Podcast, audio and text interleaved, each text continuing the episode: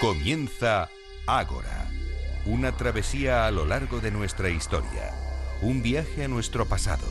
Dirige y presenta David Benito.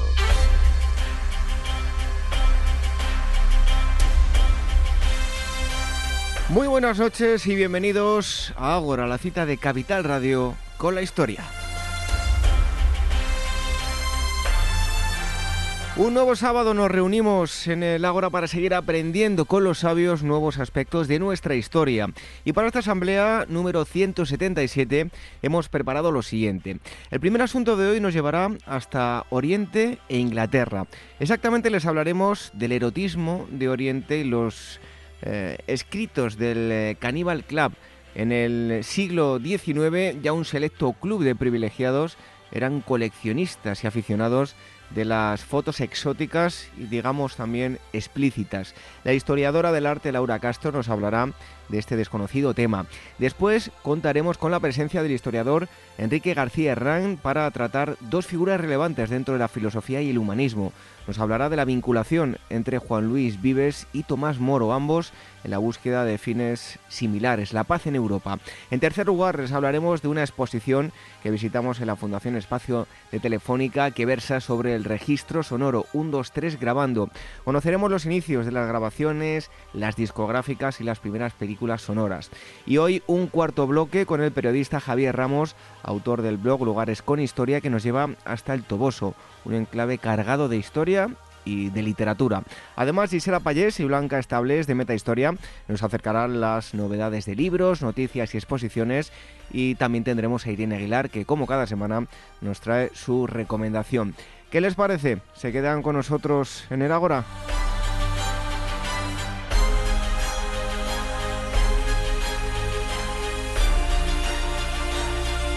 Antes de iniciar la asamblea propiamente dicha, unas pocas recomendaciones. Por un lado, la web visiten agorahistoria.com y encontrarán, entre otras cosas, los enlaces para descargar todos los programas hasta ahora emitidos a través de iVoox y de iTunes. Y si nos quieren decir algo, si nos quieren escribir, pueden hacerlo a través del email. Dos direcciones de correo, contacto arroba agorahistoria.com y agora arroba capitalradio.es.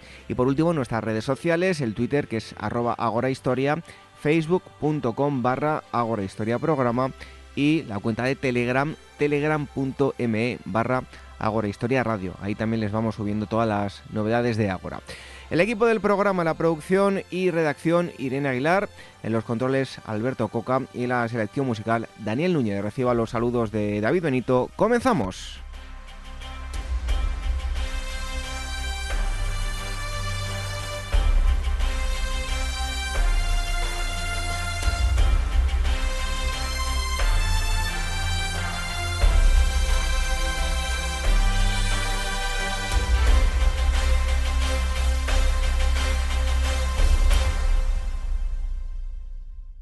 Ganada Malta ganarás a España. Temerate el Filipo valeroso, de mi valor me fío y de mi saña. Saldrás con este triunfo victorioso, que aun para quien tú eres no es hazaña. Suene el sonido y rumbo belicoso, quede arruinada Malta y sus malteses, rómpase a dargas, cortas y paveses. Con estos versos extraídos de la comedia El valor de Malta, atribuida a Lope de Vega, la agencia Pausanias, especializada en viajes arqueológicos y culturales, nos anuncia un nuevo viaje a la isla de Malta, del 14 al 18 de febrero de 2017, en la que han diseñado un recorrido por su milenaria historia que os llevará desde el Neolítico hasta la época napoleónica. Malta es capaz de penetrar en el espíritu de los viajeros más experimentados, dejando una huella difícil de olvidar.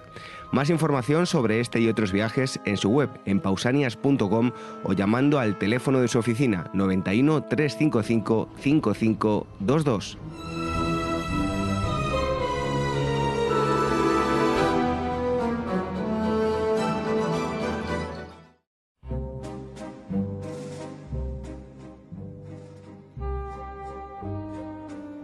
Ágora, historia en estado puro.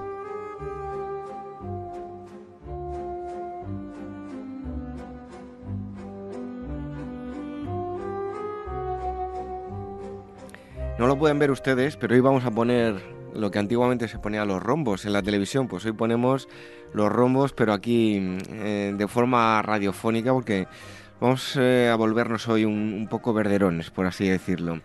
Tenemos, como siempre, a alguien que ya conocen todos ustedes, a Laura Castro, historiadora del arte por la Universidad de Valencia, máster en estudios eh, medievales por la Universidad Complutense y directora del proyecto Las Plumas de Simurg.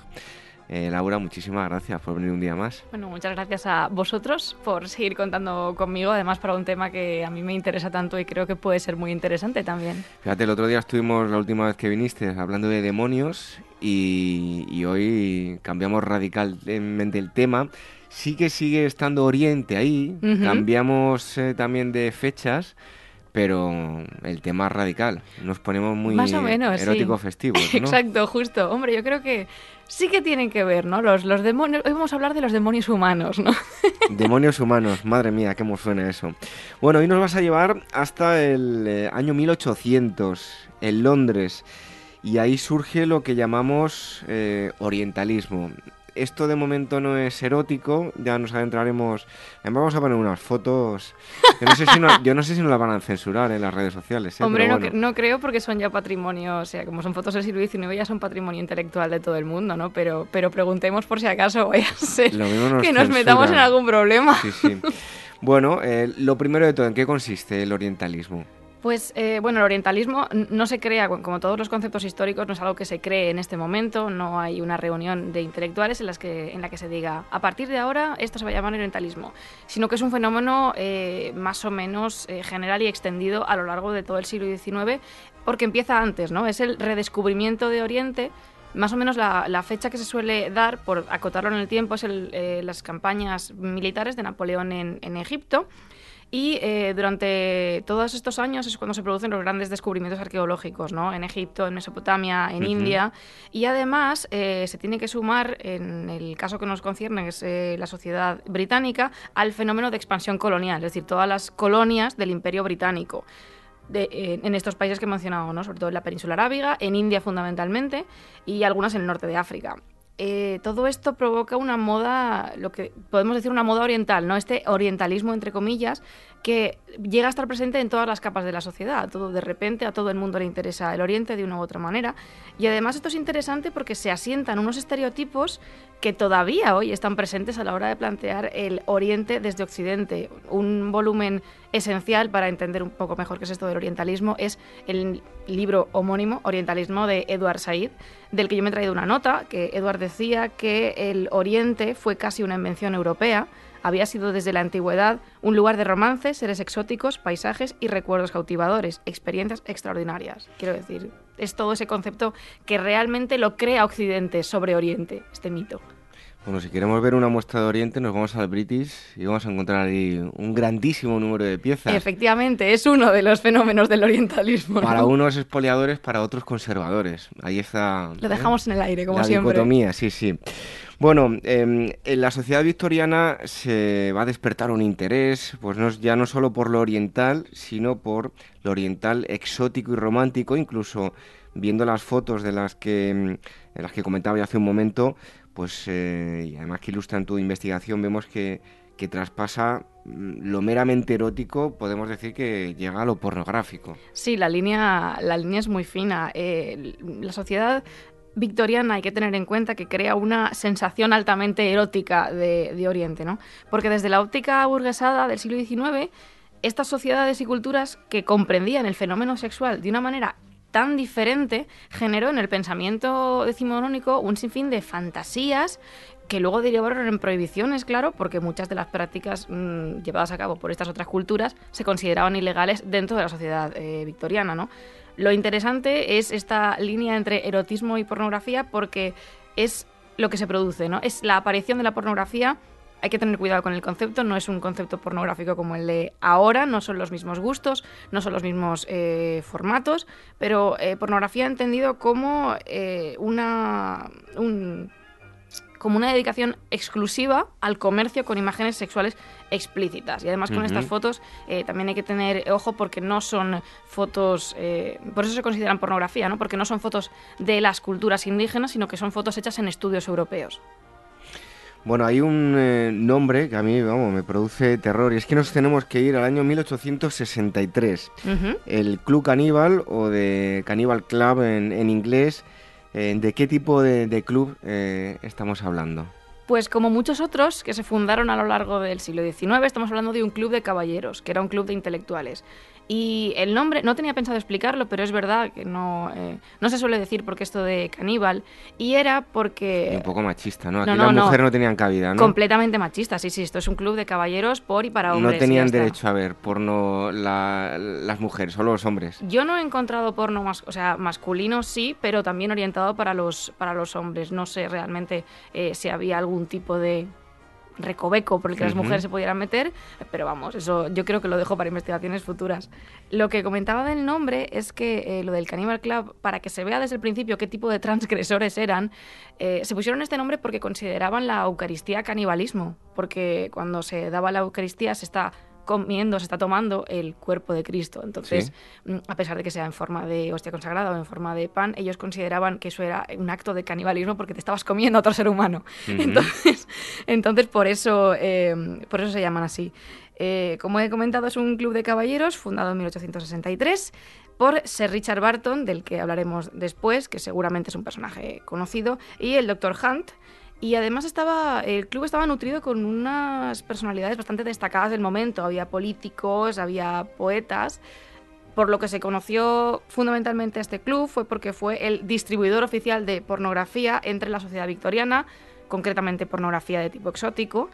Y eh, bueno, claro, esto todo se hacía de manera encubierta, ¿no? Debido a la estrictísima moral y concepción social victoriana. A mí lo que más me ha llamado la atención es que, eh, pese a que no estuviese bien visto, las clases sociales altas demandaban el material pornográfico em, que este club les, les proporcionaba, bueno, porque únicamente ellos podían Solo ellos, exacto. Eran, además una razón, ellos lo explican de una forma. Exacto, ellos eran los verdaderos consumidores de, de este producto, sí. ¿Y por qué? ¿Por qué solo lo podían ver ellos y los demás no estaban preparados?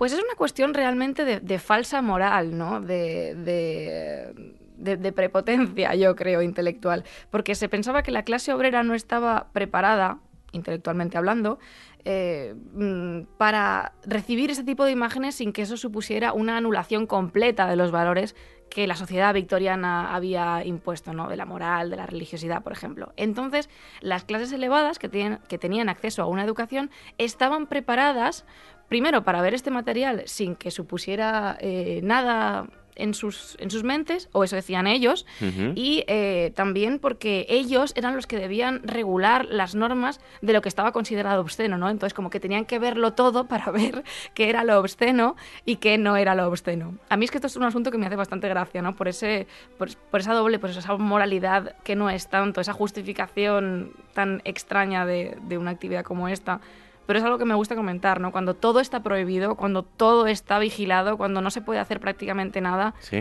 pues los demonios salen por algún sitio. Y, es decir, se ve estudiando el fenómeno que había una demanda muy alta, que esto no era simplemente el Cannibal Club que repartía fotografías o postales, sino que de verdad había todo un mercado eh, encubierto en los eh, recovecos de Londres de este tipo de material. Bueno, estamos hablando de este club, eh, pues que había una serie de material eh, de carácter pornográfico, pero ¿qué relación había con la antropología? Porque, bueno, todo este material em, a nivel racial tenía también, como nos decías, unos protagonistas, y aquí entramos en tu tema, ¿no?, eh, de origen oriental. Sí, eh, principalmente hay que tener en cuenta el pensamiento social y antropológico del siglo XIX, ¿no? que derivó del, colonialismo perdón, y de toda esta sociedad orientalizada, entre muchas comillas. Mm, había un premeditado racismo, quiero decir, estaba en boga la teoría de las razas, no me puedo meter más eh, profundamente en, este tema, pero se pensaba pues eso, que el ser humano estaba dividido en razas diferentes, la blanca era la que tenía la supremacía por encima de las demás, Y em, el Cannibal Club justificaba sus actividades diciendo que justamente ellos se interesaban por la antropología de otras, eh, de otras razas. ¿no? De hecho, concretamente sus intereses eran eh, la antropología, la ciencia, el imperio y la sexualidad, pero todo visto desde una óptica científica, que esto fue lo que a mí me, me impulsó a, a investigar, ¿no? En, dónde estaba la división, hasta qué punto eh, la pornografía no era al mismo tiempo un tipo de antropología sexual. Claro, en ese momento estaba era completamente impensable. La antropología sexual era algo que, no se concebía. Eh, y como dices, sí, las razas eh, orientales tenían preferencia, ¿no? Por supuesto, eh, la india fundamentalmente, la árabe, la turca, la egipcia, mm, Oriente en general. hoy en día las actrices y actores pornográficos incluso tienen su reconocimiento. hay muchos famosos que están en televisión y los conocemos todos. Pero en aquella época sabemos quiénes eran estas mujeres y estos hombres que, pues, hacían alguna forma de modelos, porque de ser identificados creo que nos hablaría demasiado bien de ellos, ¿no? No, la verdad es que es muy difícil, es muy difícil rastrear los talleres fotográficos, es muy difícil encontrar fotografías firmadas, de hecho creo que todas las que tengo yo en, en, el, en el artículo son anónimas, principalmente por esto, ¿no? Es decir, es una actividad que se hacía pero no interesaba saber quién, quiénes la estaban haciendo. incluso el fotógrafo le podrían llamar Se conservan nombres, ¿no? Sí, sí, bueno, y, peores cosas. De hecho, había, había, luego lo comentaremos, pero sí que había penas eh, legales para, para esta gente. Se conservan algunos nombres de, fotógrafos, seudónimos, por supuesto. Lo que pasa es que iba a traerme uno, pero no he conseguido encontrar la nota donde, donde lo apunté, pero bueno, al respecto, en, el artículo cito bastante bibliografía que se han metido más a estudiar, pues eso, los, a rastrear a los fotógrafos y a los talleres. De los modelos casi nunca hay, nombres, yo no me encontraba ninguno. Perdón, por cierto, estamos hablando de, de, este asunto y hay un artículo en las plumas de Simurg en el blog de, Laura Castro que pueden ustedes eh, ver las fotografías y el, texto también de, la investigación. Bueno, hay otro término del que mm, hablas precisamente en ese artículo, racismo científico. ¿En qué consiste? Este fue un término que no es mío, lo utilizó John Wallen en una conferencia para referirse justamente a las actividades llevadas a cabo por el Cannibal Club. ¿no? Eh, este racismo científico eh, se basa en que eh, a partir de la, pues, como he comentado antes, la supremacía de la raza blanca se investigan otras razas. El Dr. Hunt, que es uno de los cofundadores del Cannibal Club, partiendo de la base de que la raza blanca era la superior, eh, elaboraba sus estudios, ¿no? Por ejemplo, sus miembros, los miembros del Cannibal Club, se oponían a la evangelización forzosa de las colonias porque no consideraban la religión cristiana adecuada para ese contexto cultural. Eh, quiero decir que había un estudio profundo a partir de, eh, pues de, dividir la, humanidad en razas distintas.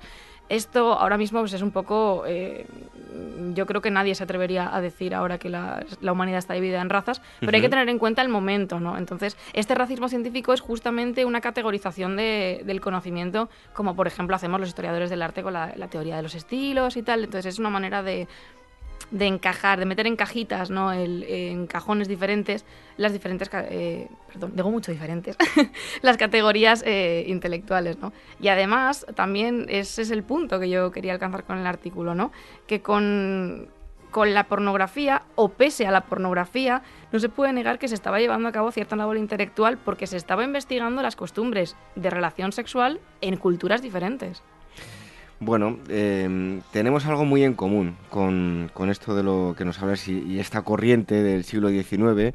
Em, bueno, pues no hay más que echarle un ojo a la televisión, el, éxito que tienen los realities, que nos encanta ver cómo se pelean, cómo, ve, cómo vive la gente, qué cosas se dicen.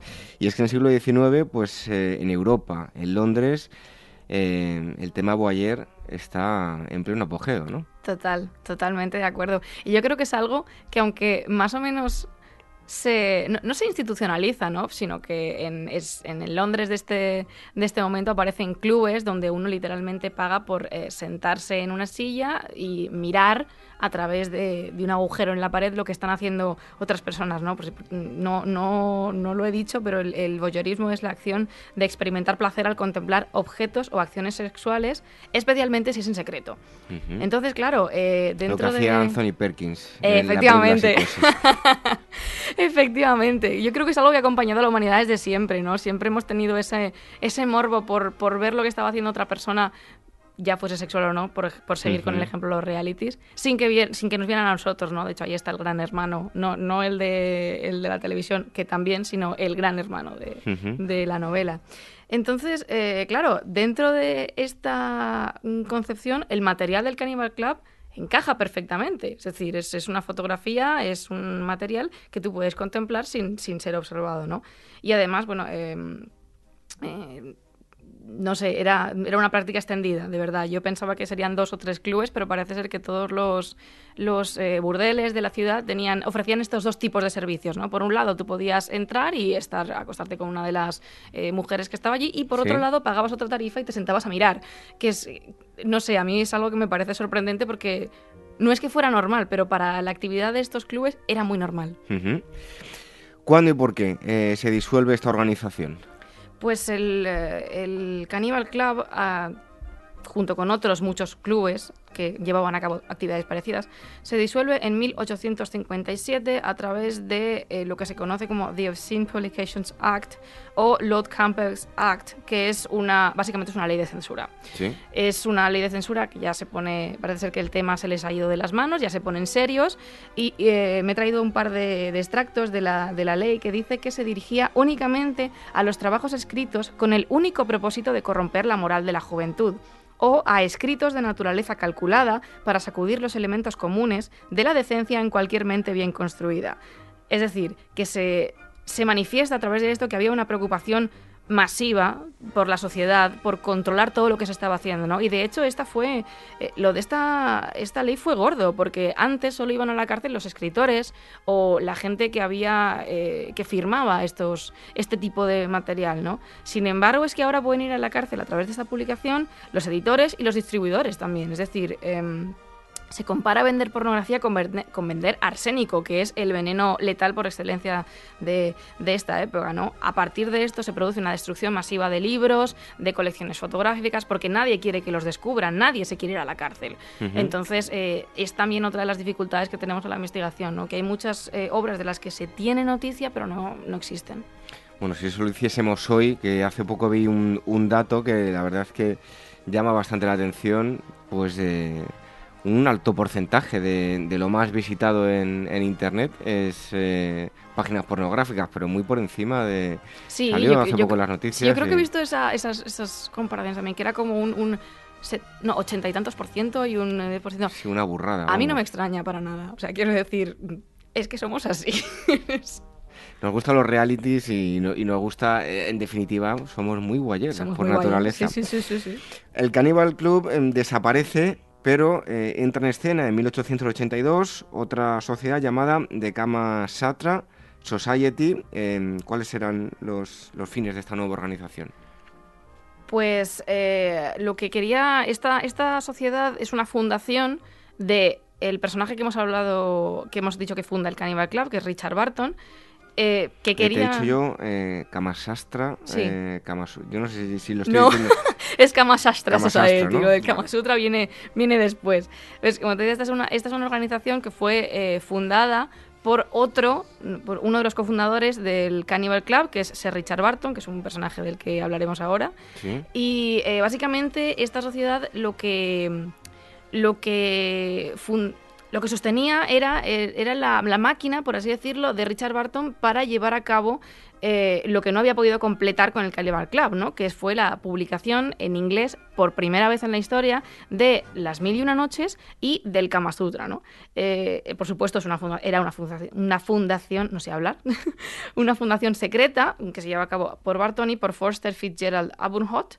Y este secretismo pues era lógicamente para proteger sus trabajos de la moral eh, victoriana y poder llevar a cabo esta lo que yo creo que es un gran eh, logro para la ciencia, la literatura y la antropología. Ram, Rami Sastri en uno de sus estudios lo calificó de erótico aunque erudito, que yo creo que está que estaba muy bien, que es una descripción muy acertada porque estos textos por fin estuvieron traducidos al inglés y se distribuían a través de suscripciones privadas, ¿no? De hecho, em, una cosa curiosa es que se le dieron la vuelta a las iniciales, ellos mismos, para no ser, para que nadie pudiera darse cuenta de que eran ellos. Y aparte, en una de las fotografías que, que yo utilizo, eh, es de un volumen que me encontré en Amazon, Casualidades de la Vida, es un volumen de estos eh, que hizo la Kama Sastra Society. Y aparte de que no pone nombres, abajo pone For Private Circulation Only. Es decir, estaba, está claro que solamente es para suscriptores que probablemente lo conseguirían de la mano de, de sus, eh,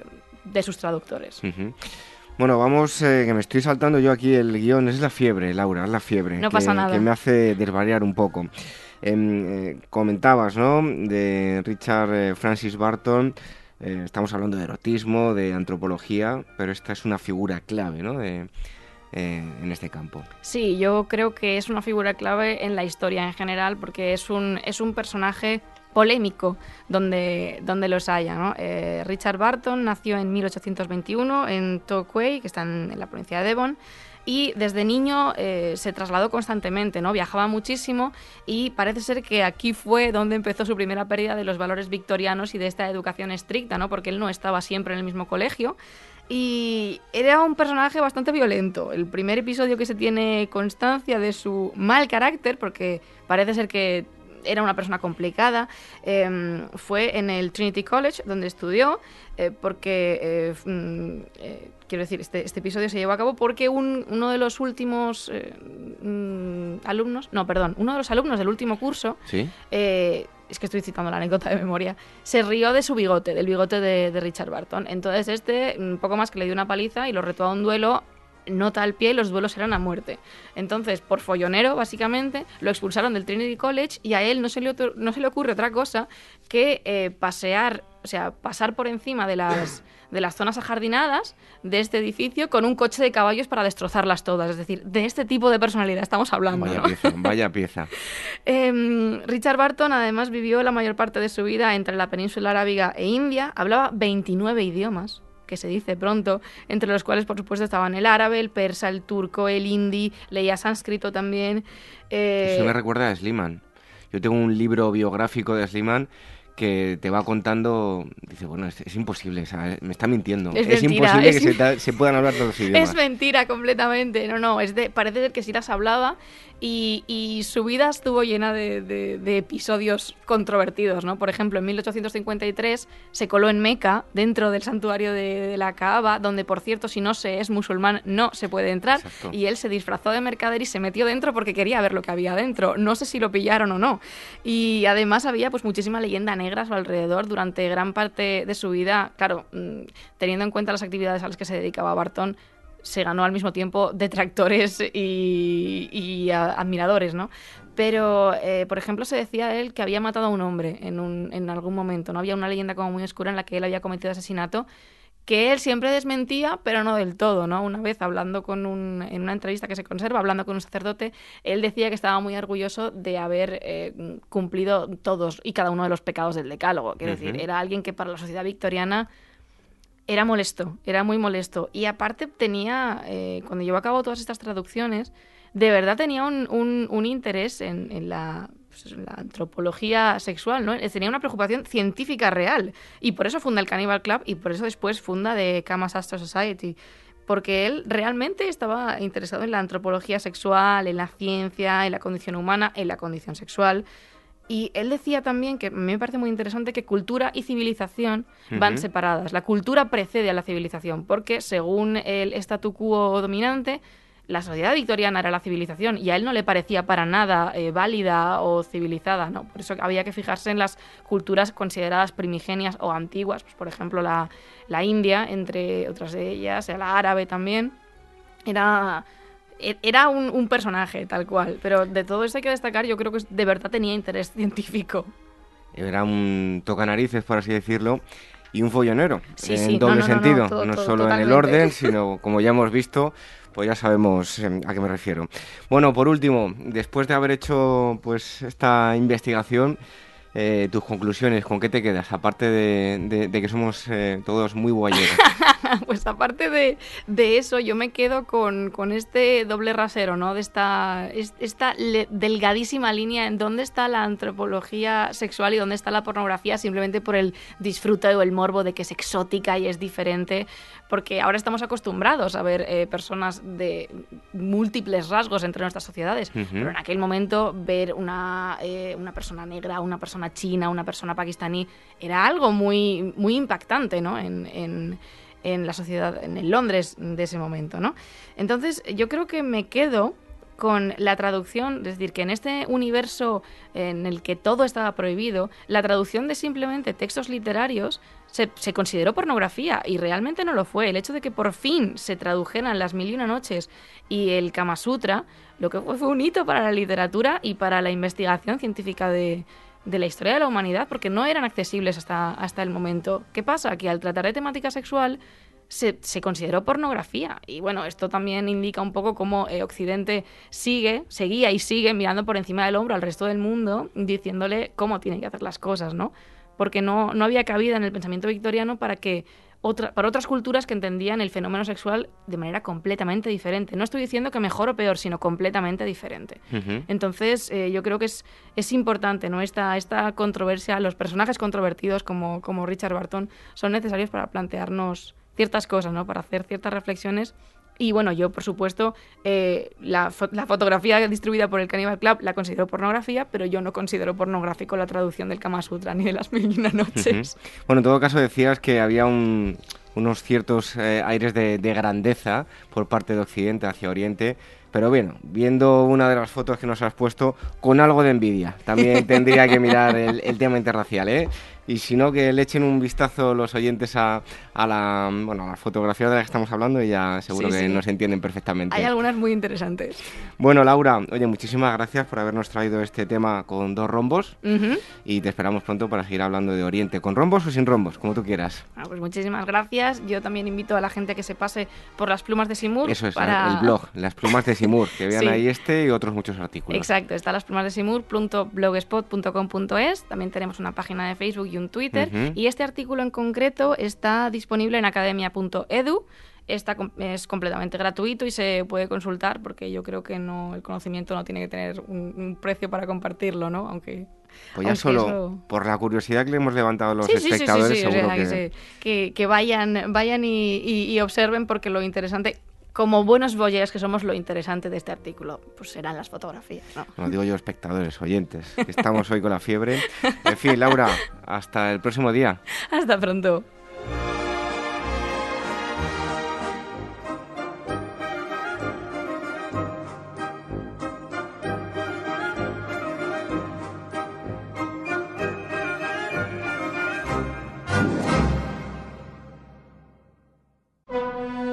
Despertaferro antiguo y medieval número 39. Teutoburgo. En el año 9, en los frondosos bosques de Germania, las regiones romanas sufrieron uno de los mayores desastres militares de su historia.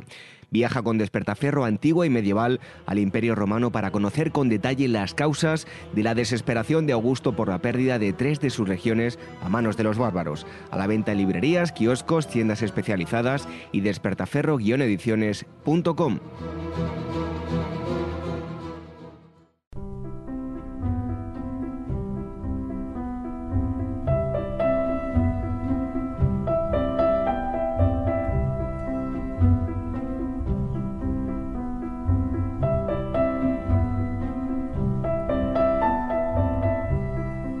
Entrando por la puerta ya tenemos aquí a Irene Aguilar que hoy trae mm, pues una caja de un DVD como a ella le gusta, siempre en DVD, lo digital no tiene tanto encanto, ¿no? Irene, buenas noches. Buenas noches. Tú siempre con tus cajas de DVDs. Yo hasta que pueda, hasta que me dejen. Tienes una buena colección, ¿no? Sí, sí. Bueno, pues hoy nos traes una de ellas. dinos qué escuchamos y qué nos traes hoy. Pues estamos escuchando la banda sonora del el gran Alexandre Desplat eh, del discurso del rey, una película de Tom Hopper del 2010.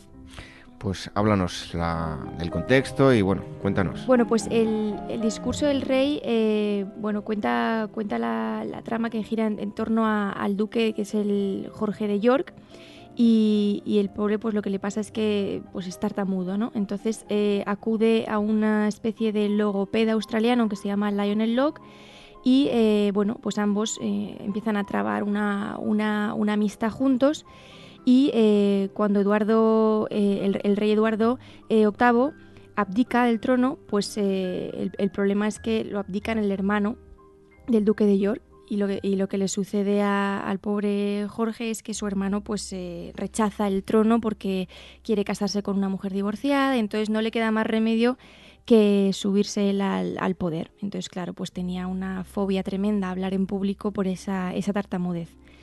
¿Se ajusta la película a la realidad o nos cuentan una historia basándose un poco? Esa es la disculpa. Bueno, esta, esta historia es real. El, el, guionista, el propio guionista de la película, David Schindler, eh, padeció de tartamudez en la infancia y entonces, pues cuando estaba preparando la película, pues había leído acerca de la vida de, de la vida de Jorge VI y, entonces él empezó ya, en, 1980, él empezó ya a hacer un esbozo para, para, el guion, ¿no? Pero un esbozo que fuera no solo centrado en la parte, en la parte histórica, ¿no? Eh, bueno, pues ya que coincide con la, entrada en, en, la Segunda Guerra Mundial y demás, sino más para centrarse en la relación que pudo establecer Em, eh, Jorge VI con este, este logopeda. Y entonces, bueno, a nivel de fidelidad histórica, eh, según, eh, según algunos historiadores como Cathy Schulz, por ejemplo, de la historia de la Universidad de San Francisco, dice que han variado un poquito Em, temas cronológicos de tiempo, ¿no? que lo han reducido a muy pocos años cuando en realidad el, duque de York empezó el tratamiento ya en octubre de 1926. O sea que han ajustado cosas, eh, cosas de ese tipo. O por ejemplo, es cierto que en la, hay una escena final en la que por fin vence su tartamudez y hace un discurso en un balcón, que ahí aparece Churchill y demás personalidades que en realidad no estuvieron. Cosas así, pero bueno, yo creo que a mí lo que me gusta de esta película es que como siempre, estoy en, estás en un contexto histórico muy marcado en el que estás viendo pues, cómo funcionaba la, sociedad británica en ese momento, pues, eh, las indecisiones del monarca en, quién abdicar, si entrar o no en la Segunda Guerra Mundial, pero a, su vez está enriquecido con una maravillosa relación personal entre este, este duque de York y el, y el, logopeda, ¿no? que es, brillante y está interpretado brillantemente por ambos actores, que son Colin Firth y Geoffrey Rush. Bueno, en todo caso, mm, es una película que ha obtenido bastantes premios, ¿no? Sí, eh, además, eh, bueno, obtuvo el Globo de Oro al Mejor Actor y, bueno, estaba, tenía muchas más nominaciones, pero solo ganó ese, pero luego tiene siete premios BAFTA, eh, otorgados por la Academia Británica de las Artes Cinematográficas y de la Televisión, y ahí incluye pues mejor actor de reparto, mejor actor, mejor actriz, eh, ganó cuatro Oscars también a la mejor película, al mejor director, mejor actor y mejor guion original, con lo cual aparte de ser una película muy premiada, eh, es lo que te comentaba, es, es muy brillante, eh, con unos diálogos pues dinámicos, con muchísima chispa, como digo yo, es una delicia. Por cierto, uno de los actores protagonistas es, eh, uno de los actores del diario de Bridget Jones, ¿no? Ah, sí. Que siempre, siempre que le veo me viene a la mente. Exactamente, pero digamos que su trabajo en Bridget Jones no, yo no lo valoro igual que este. Evidentemente. bueno, ¿y qué destacarías de esta película? Pues destacaría cómo está construida esa relación, porque hay un momento en el que, por ser australiano, el, el título de logopeda o demás, pues no, bueno, en realidad no tiene título ni nada, ¿no? Pero eh, pues digamos que los miembros de la, de la, iglesia se ponen en contra del logopeda y como que intentan romper esa buena relación, ¿no? malmetiendo al duque de York diciéndole pues que es un ilegal y demás, pero nada puede romper esa, esa relación, ¿no? Y aquí es que es, muy interesante las sesiones que tienen, porque este log tenía unos métodos eh, pues, pues para quitarle sus traumas y demás, muy innovadores para la época, ¿no? Eh, hay unas escenas buenísimas en las que le obliga a ponerse unos cascos para que él no se escuche y no, digamos que no tenga esa predisposición a que ya va a tartamudear. Entonces es excelente. ¿Cómo está construida esa relación? Desde el respeto, pero los dos chinchándose y poniéndose a prueba sus egos, es maravillosa. Por lo tanto, bueno, imagino que la ambientación eh, siempre, y además tú como actriz también, uno siempre sueña tener eh, participar en una película de época y ponerse así de guapos como iban ellos, ¿no? La verdad es que sí, eso, esa parte está muy, muy conseguida también. Eh, el, pues eso, el, diseño de producción de vestuario es elegantísima, eh, pero bueno, mm, es, más común que eso se haga bien, ¿no? Eh, lo que creo que es más difícil es conseguir eh, meter una historia muy personal en, un contexto histórico ya muy, muy trallado, ¿no? En libros y, películas, y sin embargo aquí se le da una vuelta más y, hace que no parezca algo distante, ¿no? Un duque, bueno, ¿cómo nos vamos a, empatizar con un duque, ¿no? no es, posiblemente una de las relaciones más humanas de, los últimos años en el cine, en mi opinión. La recomendación que nos trae hoy Irene Aguilar, em, eh, dinos para todos aquellos que no hayan apuntado, que apunten la, la película. Pues es el discurso del rey de Tom Hopper. Y escuchamos un poquito de su música. Hasta luego con las efemérides, Irene. Hasta luego.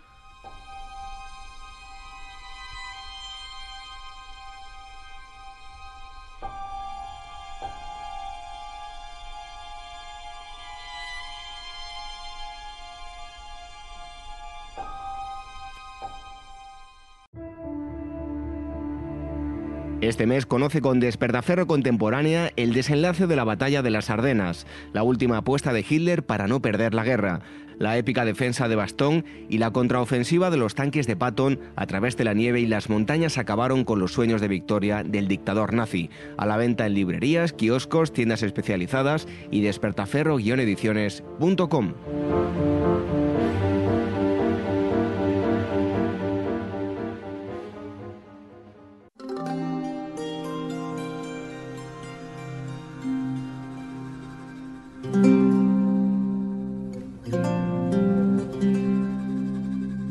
Ágora Historia, con David Benito en Capital Radio.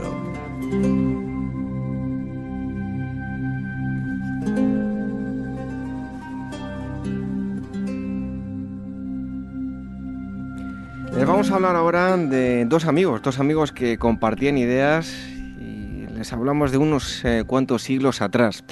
Un, trabajo que se acaba de publicar, Vives y Moro, la amistad en tiempos difíciles.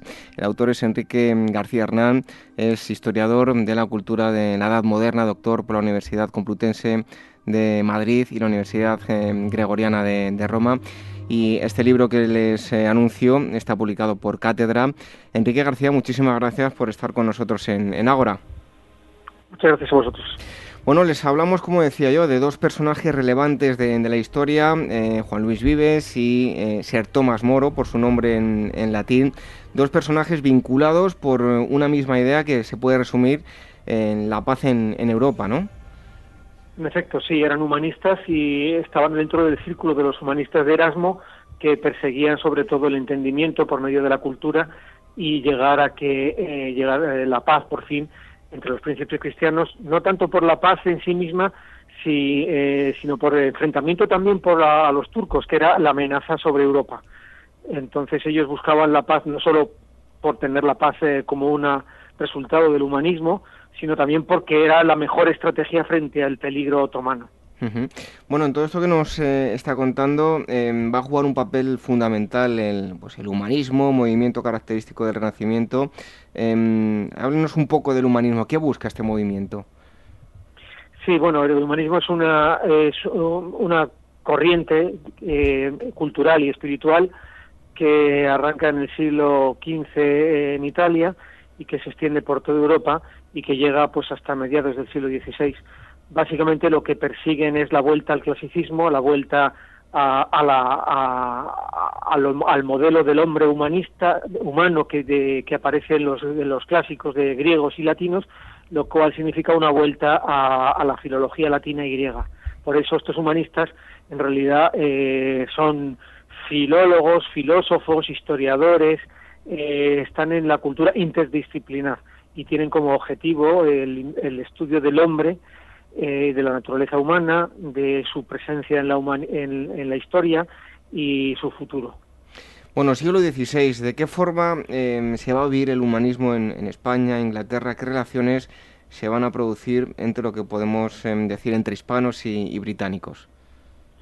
Bueno, la presencia castellana, por decirlo así, en, en Inglaterra está muy, muy fundamentada a lo largo de, de, finales de la Edad Media, pero sobre todo el acontecimiento central es el matrimonio de Catalina de Aragón, hija de los reyes católicos, primero con el príncipe Arturo y después una vez que queda, queda viuda, por, por el príncipe, pues con el con el que va a ser luego, vamos, con el rey Enrique VIII, ¿no? el sucesor de Enrique VII. Es un matrimonio trascendental en la historia de, España y, y también de, de Inglaterra. Mm, ya conocemos bien qué pasó con ese matrimonio, pero lo que hay sobre todo es una alianza que tiene pues eh, como objetivo la, la, mayor entendimiento entre Castilla y Inglaterra. Inglaterra buscaba una presencia en el continente, todo lo contrario a lo que ocurre ahora con el Brexit, y Castilla buscaba una alianza en el norte para hacer pinza frente al gran enemigo que era Francia. Enrique, ¿qué caminos van a tomar tanto en Vives por un lado como Moro hasta que se produzca eh, su encuentro? Sí, bueno, yo he eh, investigado un poco los, posibles encuentros previos, aunque no están documentados, pero quizá un encuentro previo pudo ser el, gran, el gran centro de, investigación y de docencia que existía en, Europa entonces, que era la Universidad de París.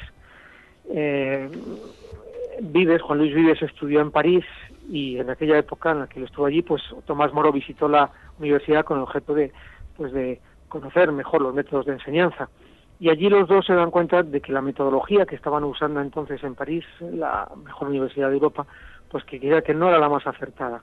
Y el gran crítico en este punto fue Vives, que escribió un, libro muy importante que era una lucha contra los que los métodos de enseñanza de París, que era el la, los pseudodialécticos, que era una especie de, de continuas preguntas y preguntas y preguntas sobre cosas absurdas y al final pues mm, este libro que publicó Vives le impactó mucho a Moro hasta el punto que, que él escribió a Erasmo que realmente en este punto de la crítica a métodos de enseñanza en eso sienten lo mismo tienen una como si una misma estrella iluminara su su mismo su mismo sentir ¿no?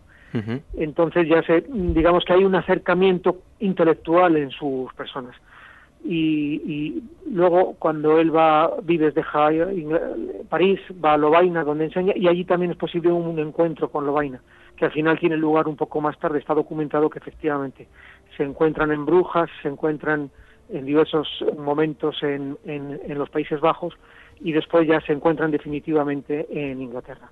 Hay que tener también presente que en 1514 la, el reciente, la reciente Universidad de Oxford, en el colegio recién fundado de, del, Corpus Christi, el, el cardenal Wolsey decide nombrar a Juan Luis Vives, nada menos que el primer catedrático de humanidades en Oxford.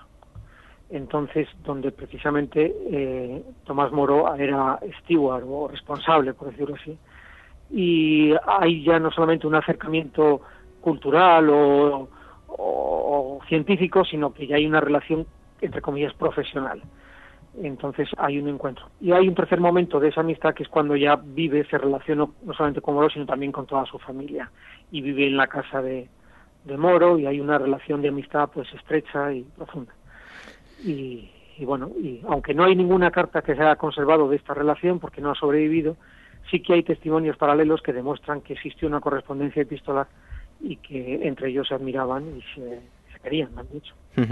Bueno, es eh, complicado resumirlo en pocas palabras. Usted dedica eh, un capítulo de aproximadamente 40 páginas para hablar de, ello, pero ¿cuáles, ¿cuáles eran los puntos coincidentes de estos personajes? Pues eh, todo aquello, ¿no? Que iba de la mano de uno y de otro. Bueno, ellos mm, se enfrentan, primero tienen un mismo sentir con respecto a la, a la situación intelectual o cultural de la época. Después si hay un acercamiento político. Ellos entienden que la Commonwealth que se estaba fundando entre los Países Bajos, Castilla e Inglaterra, que era fundamental en Europa por, para mantener el comercio, la economía, la cultura. Entonces mm, veía muy bien la presencia de españoles en Inglaterra y también de comunicación de ingleses con Castilla.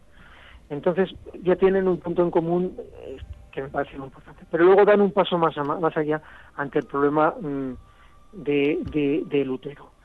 Ante la crisis abierta por Lutero de, reforma de la Iglesia, eh, ellos, en un periodo anterior al Concilio de Trento, ellos optan a que el, problema de Lutero, sobre todo Vives, no tanto Erasmo, ¿no? pero sobre, todo Vives, el problema de Lutero es un problema de que realmente le falla no, no la mala voluntad, sino que no acierta en los conocimientos necesarios para tener un buen conocimiento de la Biblia. Tanto es así que Vives resuelve el problema de Lutero en un problema de que no conocía griego y latín que sabía pues que era poco. Eh, sin embargo, Tomás Moro es más duro frente al problema de Lutero precisamente por defender a Enrique VIII, porque Lutero se había metido contra Enrique VIII, porque había nombrado el Papa defensor de la fe, por su oposición a Lutero contra los famosos libros sobre los sacramentos, y eh, Tomás Moro sale en defensa del rey y por eso critica muy duramente a Lutero.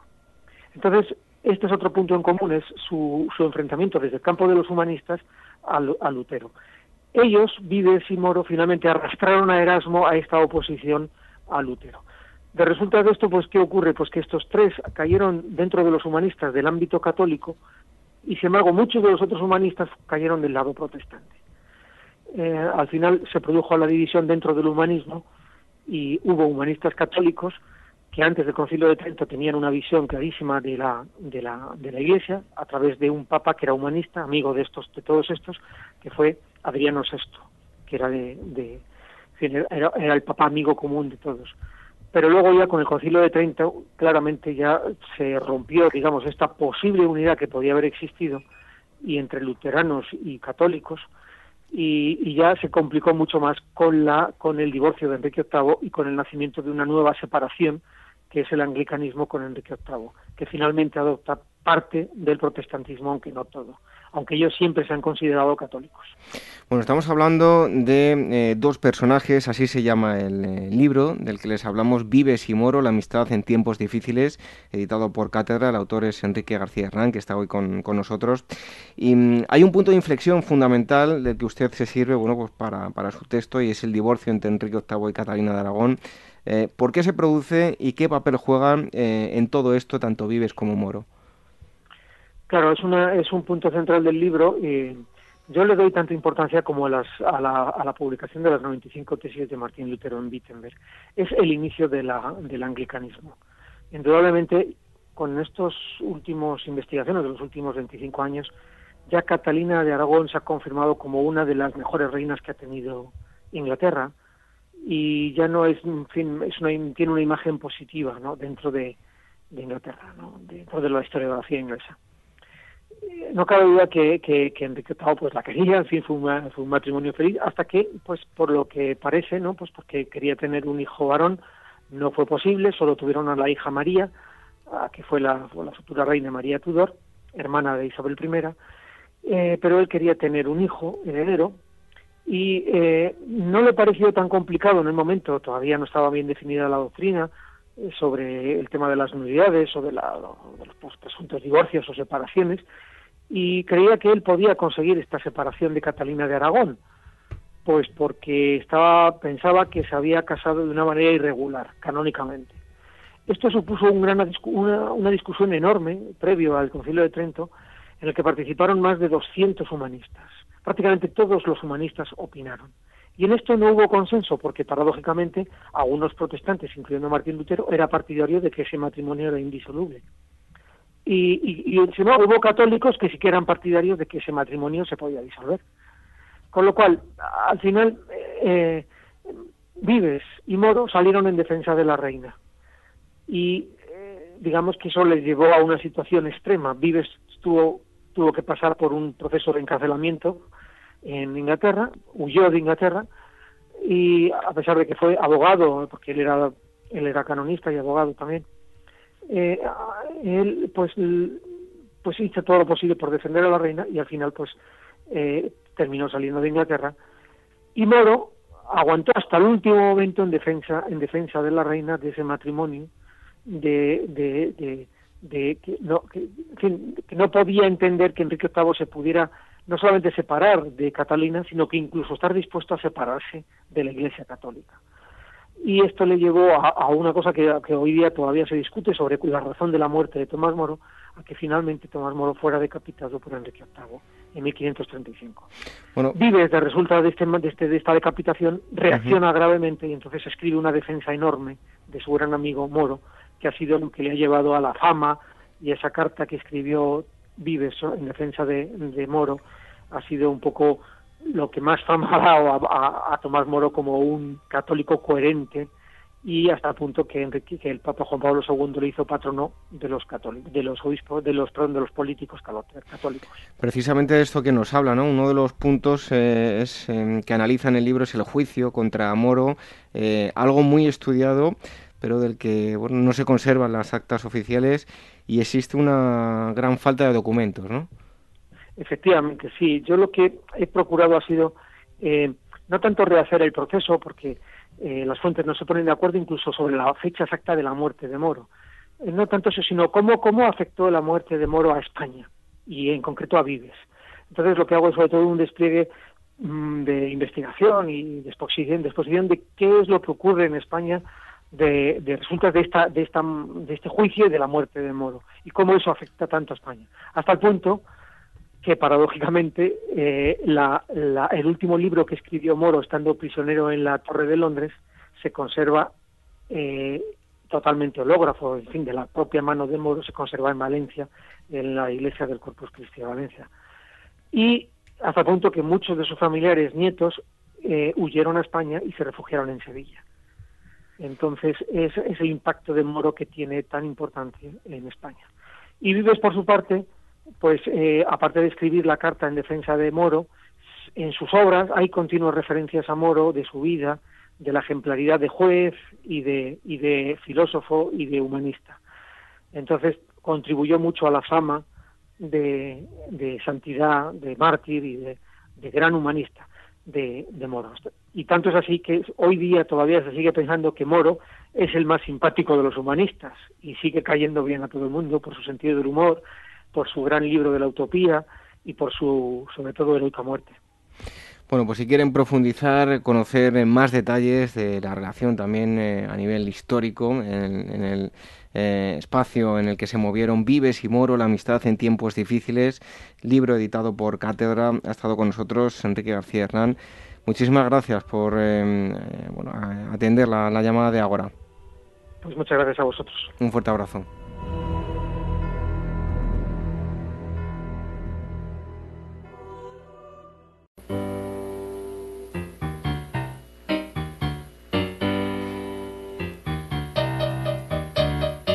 Revive la historia con Ágora, en Capital Radio con David Benito.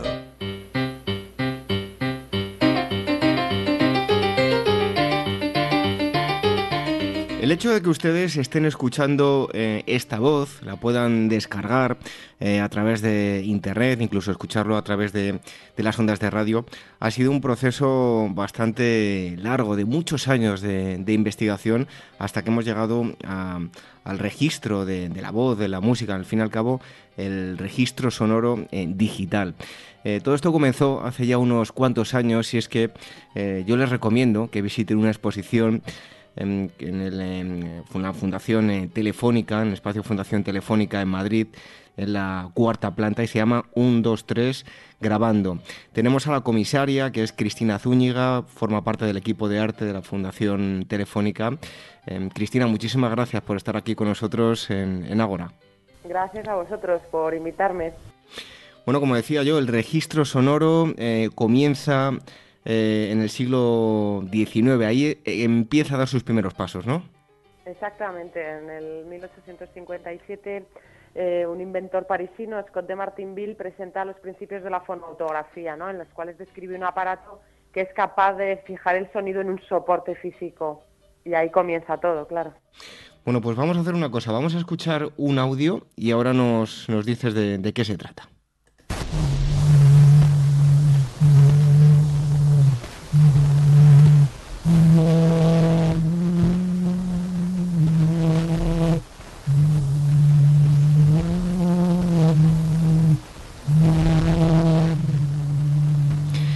Cristina, em, cuéntanos de, qué se trata esto que estábamos escuchando. Bueno, pues esto precisamente es la primera, el primer registro del que se tiene constancia en la historia y es una canción popular que se llama Au clair de la lune y ha sido, bueno, fue registrado en su momento con, con el fonautógrafo, ¿no? Con un, eh, sobre una tira de papel ahumada por el humo de una lámpara y que gracias al trabajo de una universidad y un, eh, laboratorio eh, norteamericanos eh, han sido capaces, aplicando una tecnología de última generación, de volverlo como si dijéramos a la vida. porque este aparato no estaba pensado para reproducir el sonido, solo para registrarlo. Claro, esto resulta muy curioso. Ustedes van a ver una réplica de este aparato. Ya te eh, pregunto también en qué consiste, porque van vamos a citar a varios em, artilugios que a lo mejor a muchos les puede sonar que son iguales, pero no es lo mismo. El em, fonoautógrafo, ¿en qué consiste? Y además lo curioso es que esto que estamos escuchando ahora no se ha podido, aunque se grabó hace muchísimo tiempo, no se ha podido eh, de alguna forma descifrar hasta no hace demasiado tiempo, ¿no? Sí, sí, sí. Bueno, el fonoautógrafo se compone de una bocina que es la que recibe las ondas sonoras.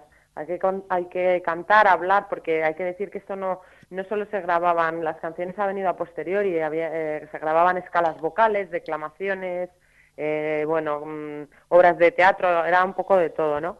Entonces hay que aproximar la, boca y hablar por esta bocina y esta bocina tiene en su extremo más eh, estrecho una membrana, una piel muy muy finita que recibe las vibraciones y vibra. Y entonces de esta membrana sale de su centro una cerda de animal, un pelo duro, que luego será un estilete y luego será la aguja del tocadiscos, o sea, al principio es más o menos el mismo, y es la que percute, ¿no? Tiembla, vibra y transmite esas vibraciones al soporte, que en este caso es un papel ahumado, como decía. Bueno, si les digo María tiene un corderito listo como una centella, cada vez que abre la puerta el corderito se va con ella, pues probablemente no les suene mucho. Pero vamos a escuchar el audio y ahora nos eh, cuenta Cristina. First words I spoke in the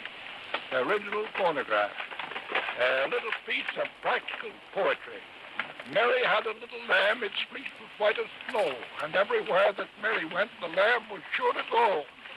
Bueno, esto que escuchábamos eh, no es con un fonoautógrafo, sino con un fonógrafo, ¿no, Cristina? Sí, este es el propio Edison, que además lo hace muy bien, ¿no? Porque, bueno, tiene como unas pocas, unas dotes ahí escenográficas, y ese aparato, eh, la actualización o el hito tecnológico que supone frente al fonautógrafo es que además de registrar, como bien has puesto el, audio, permite la reproducción. O sea, este es como si dijéramos el inicio de la, de la, de la fonografía.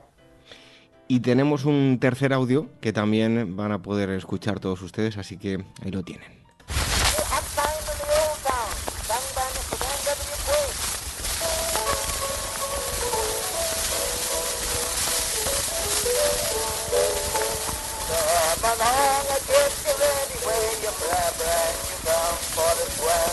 Bueno, como podrán comprender, pues los audios, eh, si me escuchan eh, a mí la voz y la voz de Cristina, pues han cambiado eh, bastante con respecto a hace unos cuantos años. En este caso es el sonido de un gramófono, ¿no, Cristina? Sí, es una de las grabaciones que realizó Emil Berliner, su compañía, la Berliner Gramophone Company, y bueno, pues la diferencia yo creo que se aprecia bastante con los audios precedentes, aunque todavía no suena como estamos acostumbrados, pero ya hay un ligero avance.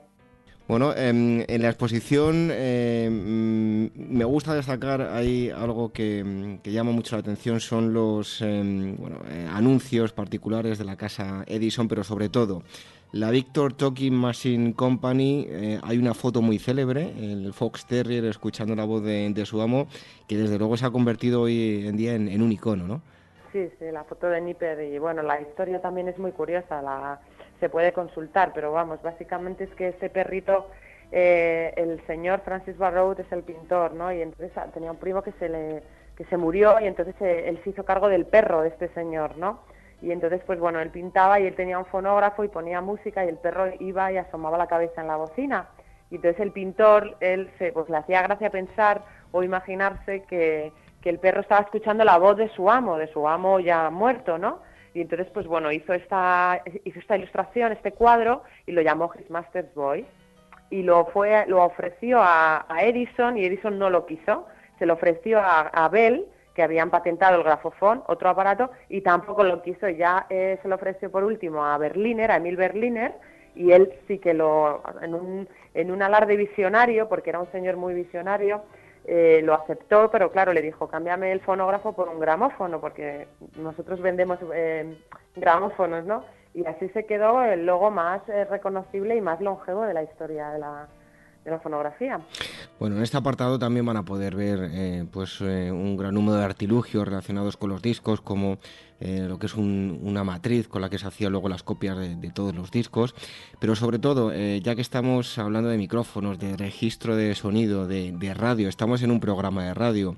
En el apartado dedicado a, a, esto precisamente, al nacimiento de la radio, 1873, podemos decir que con James Clerk Maxwell es cuando comienza todo, ¿no?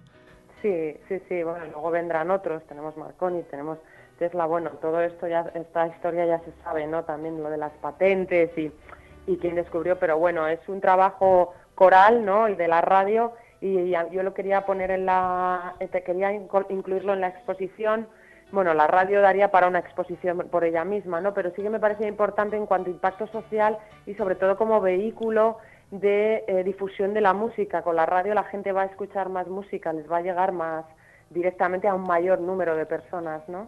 Y por eso quería que estuviera en la exposición. Además que eh, resulta curioso el apartado que dedicáis a Enrique Caruso, que probablemente mucha gente pues no, no le suene, pero eh, es el primer superventas. Sí, bueno, quería también, precisamente por esto, y lo he relacionado con un aspecto muy curioso que no, no, no conoce todo el mundo, y es como la llegada de la posibilidad de grabar, eh, bueno, pues a los autores, a las celebridades de esa época, los cantantes líricos que actuaban en grandes salas, pues al principio mostraban sus reticencias.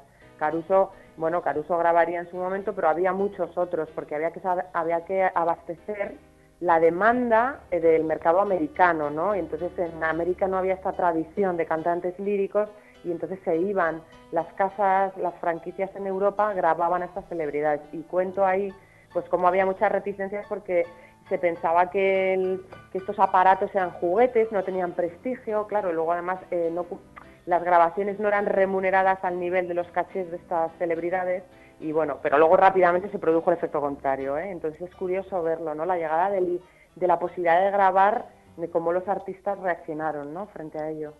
Oye, en la exposición también vamos a poder disfrutar de un kinetoscopio. Explícales a, todos los oyentes en qué consiste.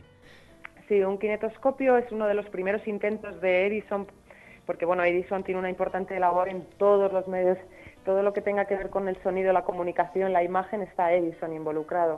Y bueno, es uno de los primeros intentos de Edison de sincronizar imagen y movimiento y sonido. O sea, es como si dijéramos un, una, prehistoria del cine, ¿no? Y entonces en este aparato él lo que hacía era pasar unas películas, él tenía un estudio de grabación de películas, Black Maria se llamaba, y él hacía las películas y en el propio aparato dentro metía un fonógrafo, de manera que activaba el fonógrafo y el señor eh, que venía podía visualizar en este cajón la película y al mismo tiempo con unos cascos eh, estamos hablando de finales del siglo XIX, ¿eh?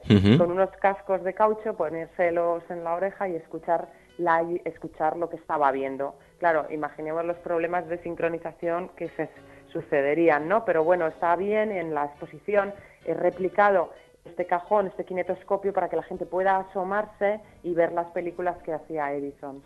Bueno, si ustedes estuviesen aquí en el estudio de radio, pues verían al técnico de sonido que va subiendo y bajando el volumen, la ganancia, según eh, hablamos eh, más alto, con mayor o menor intensidad. Pero eh, en la exposición hay un fragmento de una película muy gracioso, me refiero a Two Sisters from Boston, y hay un, un ingeniero de sonido que tiene que estar controlando la cercanía o la lejanía del tenor con respecto a la fuente que está registrando el sonido. Esos eran los búmetros de la época, ¿no? Exactamente, sí, sí, sí era una persona pues bueno que tenía que tener siempre una mano en la solapa del artista, bien como decías, para controlar la intensidad de los graves y los agudos, porque hay que tener en cuenta que antes de la llegada de la cinta magnética y la multipista no se podía editar, o sea, tenía que hacerse todo de corrido, no podía haber fallos, entonces todo estaba muy, muy, muy em, eh, milimetrado, ¿no? No había posibilidad de luego retocar nada. Entonces este señor siempre tenía que tener como una mano en el, una mano en el artista para quitarlo cuando vinieran las partes instrumentales que tenían que tocar en la bocina porque si no interfería su cuerpo en las ondas no es toda una es muy muy muy bonito de ver. Yo recomiendo que se acerquen a la exposición a verlo porque es un ejemplo gráfico total de cómo era un estudio de grabación en la era acústica. Bueno, 1948 eh, se produce el lanzamiento del primer LP o disco de, larga duración. Esto va a suponer un punto de inflexión. También hay un apartado dedicado a los eh, tocadiscos portátiles y los guateques, que también va a marcar una época. Pero a mí me llamó muchísimo la atención. Creo que mm, para mí es eh, una de las piezas más llamativas de, la muestra y seguro que si ustedes tienen la oportunidad de ir a verlo, se van a quedar tan impresionados como yo, ¿no? Em, es el mueble tocadiscos eh, con el CERB Rank, no sé si lo digo bien, 9078. El Grundig, ¿te refieres? Sí, es un mueble como si podríamos tener un mueble hoy en, casa, pero únicamente para, música. Sí, sí, es bueno, es una auténtica maravilla. Este mueble es un mueble Grundig de 1958. Eh, se le consideraba en la época el Mercedes-Benz del sonido porque era tecnología punta y bueno, la exposición lo he querido ubicar pues en, la, en una sala de estar de un audiófilo, de una persona que, eh, que quiere mm, lo mejor, la tecnología punta para, para tener el mejor sonido y este mueble lo garantizaba. Bueno, en 1935 aparece el magnetofón inventado por la empresa alemana mm, AEG, va a suponer otro punto de inflexión y eh, muy relacionado con esto, con el magnetofón, pero eh, ya más adelante seguro que muchos lo van a identificar con, épocas mucho más modernas, en los años 80 el famoso loro, que no deja de ser un, magnetofón, que todos relacionamos con el breakdance. Bueno, sin duda la aparición de este tipo de tecnología va a suponer, pues lo que yo decía, otro punto de inflexión. Sí, desde luego, como te decía antes, la cinta magnética eh, bueno, posibilita, la multipista van a posibilitar un abanico de herramientas creativas tanto a los productores como a los propios músicos. Se pueden hacer, bueno, pues el sonido sobre sonido, ¿no? Del spol, eh, se pueden hacer, mm, los músicos ya no tienen que grabar en el mismo espacio-tempo, puede hacerse una pista y dejarse y hacerse otra, es, completamente un antes y un después con respecto a la, a la, grabación precedente y con respecto al soporte, pues exactamente igual. Cuando, cuando se empieza a disminuir el tamaño de, de esos magnetofones ¿no? grandes, se va disminuyendo, pues eh, la consecuencia lógica va a ser la casete y el reproductor de casete. Esto, pues claro, es un boom en cuanto a accesibilidad porque cada, se abaratan los costes, el, funcionamiento es muchísimo más fácil, no es complicado y bueno, pues eh, las consecuencias en el consumo y en la sociedad pues ya las sabemos todos. Bueno, sin duda hay un apartado en el que tenía que aparecer el Walkman. Em, yo soy de la generación que, ha tenido, que yo, yo, no sé cómo, pero nos metíamos eso en el, en el bolsillo. Em, eh, tuviese el tamaño que, que, tuviese, no sé cómo lo hacíamos, pero entraba y, desde luego que, marcó a toda una generación. Las famosas eh, cintas para ahorrar incluso pilas, lo hacíamos con bolígrafos, el rebobinar las cintas y, bueno, ahí, está la muestra también, ¿no? Sí, de nosotros aquí en la exposición, bueno, hablando con Sony, que he de decir que todos los prestadores, tengo más de 25 prestadores, son todo piezas originales, salvo la réplica del fonautógrafo y el kinetoscopio, y bueno, son igual entusiastas desde el principio y bueno, les pedí el primer Wallman de la historia, tenía que estar, que era, era algo que tenía que estar, igual que Philips me dejó la primera grabadora de cassette, pues les pedí el primer Wallman 1979 y está en la exposición también. Bueno, también van a poder ver un estudio de grabación. por aquel entonces se instalaban en cualquier sitio, lo que tenían que hacer es aislar lo de, los ruidos exteriores. Y em, si no recuerdo mal, había una grabación de, Mick Jagger que, también, bueno, pues todos los, em, los que acudan a ver la exposición van a ver eh, un estudio de grabación en diferentes aspectos, más antiguo y más moderno, ¿no? Sí, sí, exacto. Este es un estudio, hemos hecho, he querido recrear un estudio de grabación que perteneció a Ricardo Recuero, que es un señor que era un productor, tenía aquí un estudio en Madrid, Estudios Harmony, y bueno, él es ya mayor, lo desmontó y me ofreció, me abrió las puertas de su casa y bueno, pues el estudio tiene una mesa analógica, luego tiene efectos y bueno, va pues desde los 70 a los 90, tiene una multipista, tiene una editora, Otari, o sea, tiene cosas que, bueno, a mí, por ejemplo, eh, han venido a ver la exposición productores conocidos y gente que se dedica a este mundo y bueno, y estaban encantados, decían es que con eso he trabajado yo, es que mira esto, estos altavoces son muy buenos y eso a mí me daba mucho, mucha, o sea, me reconfortaba. Y, la, y entonces también lo que quería para que el efecto fuera más total es eh, recrear qué es lo que pasaba en el otro lado, ¿no? qué es lo que pasa en la pecera, o sea, la pecera, pues qué pasa en la zona de los músicos y entonces eh, una pieza eh, que te da perfectamente la medida es una película que hizo Jean-Luc Godard que se llama Sympathy for the Devil de los Rolling Stones en la que básicamente la película son las sesiones de grabación del, del tema y también además de esto se combina con unas tomas de, una, de la sesión de grabación de los Beach Boys de Good Vibrations, porque se ve, para que la gente sepa qué pasa en el otro lado, ¿no? Todo esto ha seguido su, curso, al final con el sonido digital pues ha habido un desdroque, un antes y un después, ha habido eh, dispositivos que eh, han ofrecido una serie de posibilidades de mejor eh, calidad de sonido, como puede ser el Compact Disc, el DAT, que no ha tenido tanto éxito, el, el mini disc, bueno, diferentes soportes, pero sin duda la conversión y la utilización del MP3 eh, ha supuesto el verdadero punto de inflexión. Con esto llegamos al final de, la exposición y ha cambiado eh, todo. Eh, la industria discográfica ha supuesto un, antes y un después, ¿no? Sí, desde luego. Mira, el martes mismo tuvimos aquí el honor de, de contar con la presencia de Greg Milner. Greg Milner ha escrito un libro maravilloso que es El sonido de la perfección y habla de todo esto y ahí se debatía mucho con el público joven se le preguntaba, y bueno, de cassettes no sabían nada, pero se, se hablaba mucho de esto, del MP3 y desde luego, pues bueno, claro que ha supuesto, ha supuesto un cambio radical, pero también he leído en otras fuentes que, bueno, que aunque parezca que las aguas superficiales están muy movidas, el, el fondo sigue siendo un poco igual en el sentido de que, bueno, se siguen firmando grandes contratos con las con las plataformas y las discográficas, en fin, pero sí, desde luego eh, hoy en día se tiene más se tiene acceso a más a mayor número de canciones que todas las grabaciones en todos los formatos eh, precedentes. Claro, eso Hoy en día tenemos eh, un gran número de, bueno, de canciones, todo tipo de registros sonoros a nuestra disposición. Por un lado están las redes piratas y por otro pues tenemos plataformas como pueden ser Apple o Spotify, que es eh, el último punto de, esta evolución. No sé, Cristina, tú has montado esta, esta exposición. Em, ¿Hacia dónde crees que, nos dirigimos en este sentido?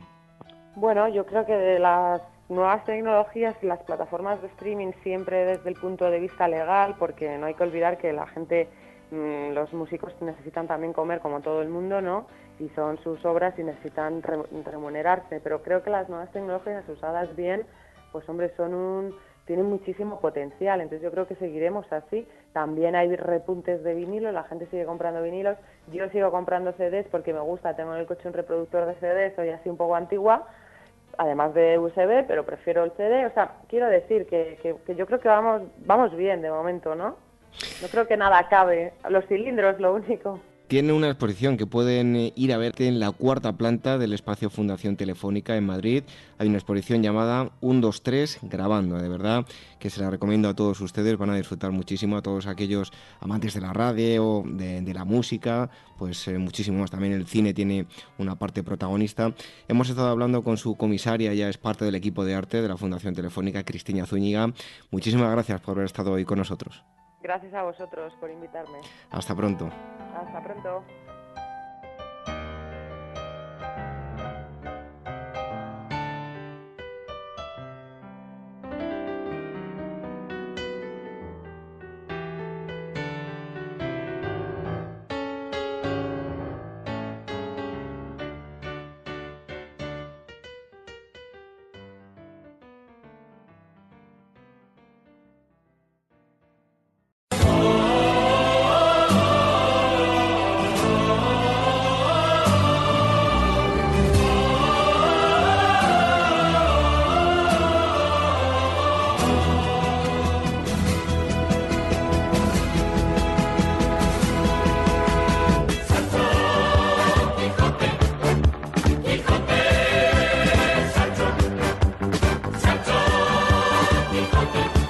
Día más es el turno de Javier Ramos, es em, la persona que lleva el blog Lugares con Historia, le pueden encontrar en, Facebook, también en, Twitter, en Instagram también está muy, muy activo, busquen que lo, van a encontrar. Y es que hoy vamos a viajar con él a otro de esos lugares eh, cargados de historia, nos ponemos la mochila y nos disponemos a viajar a través de las ondas. Javier Ramos, muchísimas gracias por estar con nosotros un día más aquí en Agora. Nada, muchísimas gracias a ti, David. Bueno, hoy creo que nos vas a llevar a un sitio muy de literatura, ¿no? ¿Dónde nos vas a llevar? Pues en esta ocasión eh, cogemos la mochila, las viandas y nos dirigimos presto a la localidad toledana del Toboso. Bueno, bueno, pues eh, cuéntanos, introdúcenos eh, a este maravilloso lugar. al norte del, de Campo de Criptana, en, en plena ruta del Quijote, aparece en la provincia citada de Toledo la localidad del Toboso, un municipio que fue fundado por los íberos, según demuestran los restos hallados en, en la zona y alrededores. Tras la reconquista de la Edad Media, eh, se sentó en ella la Orden de Santiago, de cuya presencia quedan algunos lienzos de la muralla. Resultó de gran importancia estratégica. Aunque este pequeño pueblo atildado, eh, limpio, llano, de casas blancas y honrado paisaje, debe su popularidad a la imaginación del gran literato universal Don Miguel de Cervantes, que en su Don Quijote de la Mancha ubicó aquí la cuna de, su amada imaginaria, Dulcinea del Toboso. Bueno, y no muy lejos de allí, bueno, decías tú, Campo de Criptano, por allí vamos a ver unos fantásticos molinos, así que anímense a ir hasta este lugar. Un lugar cargado de historia, Javier. Sí, nada más y menos que el novelista romántico Walter Scott eh, aseguró que el propio Napoleón Bonaparte indultó a Alto Boso porque era la patria de Dulcinea. Por su parte, Benito Pérez Galdós consideró al pueblo uno de los lugares más evocadores del mundo quijotesco. Lo cierto es que el Toboso es uno de los mayores lugares con historia no solo de Castilla-La Mancha, sino de toda España. De buena mañana los cantos de los gallos reciben a un viajero ávido de nuevas experiencias, amante de la literatura y del buen llantar, que aquí seguramente encontrará. Da la impresión de que los gallos son los seres más despiertos de este pueblo, en el que el silencio lo corta únicamente el arrullo del agua. Bueno, ¿y qué vamos a poder ver en, el Toboso? La primera parada de la ruta por, esta localidad de Manchega eh, nos lleva a visitar la iglesia de San Antonio Abad, que es del siglo XV de estilo ojival tardío, convertida en parroquial, que da entrada al casco antiguo donde abundan los ejemplos de arquitectura popular manchega, de mampostería y muros encalados. El convento de Trinitarias Recoletas eh, del siglo XVII, declarado bien de interés cultural, conserva dos torreones. La iglesia, por su parte, de estilo barroco, y el claustro herreriano completan este conjunto. Por su parte, el convento de las franciscanas del siglo XVI, eh, de estilo renacentista, conserva la portada de su iglesia. Y a las afueras, sobre un cerro, se ubica la ermita de Santa Ana, de estilo renacentista. Bueno, me da a mí que una vez que estemos eh, en el Toboso, pues uno de los mayores reclamos, eh, habrá un gran número de, souvenirs. creo que van a estar relacionados con Dulcinea y sobre todo con la casa de Dulcinea, uno de esos puntos donde más gente se congrega, ¿no? Sí, este lugar, la Casa de Dulcinea, del siglo XVI, muestra una portada dintelada con cornisa y dos escudos. En el centro, eh, ocupando el ancho de la portada, presenta un tercer nivel, a modo de torreón. El lugar recuerda a Dulcinea del Toboso, la dama imaginaria o, idealización de la aldeana doña Donza Lorenzo, a quien Don Quijote rinde su amor a la manera en la que los caballeros andantes adornan a sus damas en los libros de caballerías.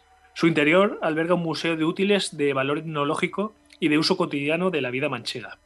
Mientras, en el centro cervantino de la localidad, el viajero puede admirar una interesante colección de ediciones del Quijote en diferentes idiomas, que están firmados por, presidentes de gobierno y jefes de Estado de, todo el planeta. No faltan los eh, firmados por Mussolini o Franco, pero sí el que solicitaron de Adolf Hitler, que prefirió enviar un ejemplar autobiografiado del Cantar de los Nibelungos, la gran epopeya germánica. Tampoco Gaddafi envió el Quijote y remitió el libro verde de la Revolución. Qué raro que sean unos personajes que no tienen ego, pues oye. Pero bueno, es lo que tiene ser eh, eh, Gaddafi y Hitler. Eh, va muy con ellos sus actos, desde luego. Y siempre que nos hablas de historia, pero también nos hablas en el, entorno en el que nos movemos, es un entorno natural, natural espectacular, ¿no? Porque en su peculiar relación con el agua, el Toboso ofrece al viajero una ruta en la que poder disfrutar de la contemplación y la historia de los pozos coronados con bellos brocales de piedra labrada que hay diseminados por la localidad y, alrededores. algunos de ellos son de, origen celtíbero. Eh, o bien eh, también tenemos la opción al caer la noche de dejarnos llevar en un itinerario nocturno por, por el embriagador silencio del pueblo o hospedarnos en la, en la, casa de un noble, con el espíritu de Dulcinea eh, como telón de fondo. Mejor es casi imposible. El Toboso está incluido en, en la manchega ruta 25 escapadas para viajar con niños, con, la, con las que los más pequeños de la casa podrán divertirse y gozar de, experiencias extraordinarias. Bueno, ya que estamos por allí, como decías y decía yo al principio también, em, ya que estamos muy cerquita de Campo de Cristana, haces una foto con los molinos, ¿no? Eso no puede faltar. Sí, por supuesto, la típica estampa manchega, los molinos de Campo de Cristana, eh, que hay dudas en torno a su atribución si realmente son los que aparecen en el Quijote. ¿Son ellos o podrían ser también los de la otra, otra localidad toledana como Consuegra? Está ahí la diatriba realmente no sabemos dónde se ubican se ubican los molinos que se convirtieron en gigantes. Bueno, en todo caso, ustedes vayan, háganse la foto por si acaso, porque es un bonito recuerdo. Hemos estado hablando de El Toboso, eh, un lugar que nos ha recomendado y nos ha mostrado Javier Ramos, autor del blog Lugares con Historia. Búsquenlo también en redes sociales como Facebook, eh, Twitter y en Instagram y van a encontrar mucha información acerca de, viajes. Seguro que antes de planificar un viaje, ustedes buscan en, sus páginas, en este blog, eh, información sobre el lugar que van a visitar y algo seguro que encuentran relacionado no solo con la historia, sino también pues, con las tradiciones, la gastronomía y lugares que, que tienen que visitar. Javier, muchísimas gracias por habernos acercado hoy el Toboso y te esperamos pronto para seguir viajando contigo es un placer, David. Encantado de viajar con todos vosotros, todos los oyentes de Agora Historia, a lugares con, con historia propiamente dicha. Un abrazo, Javier. Igualmente, David.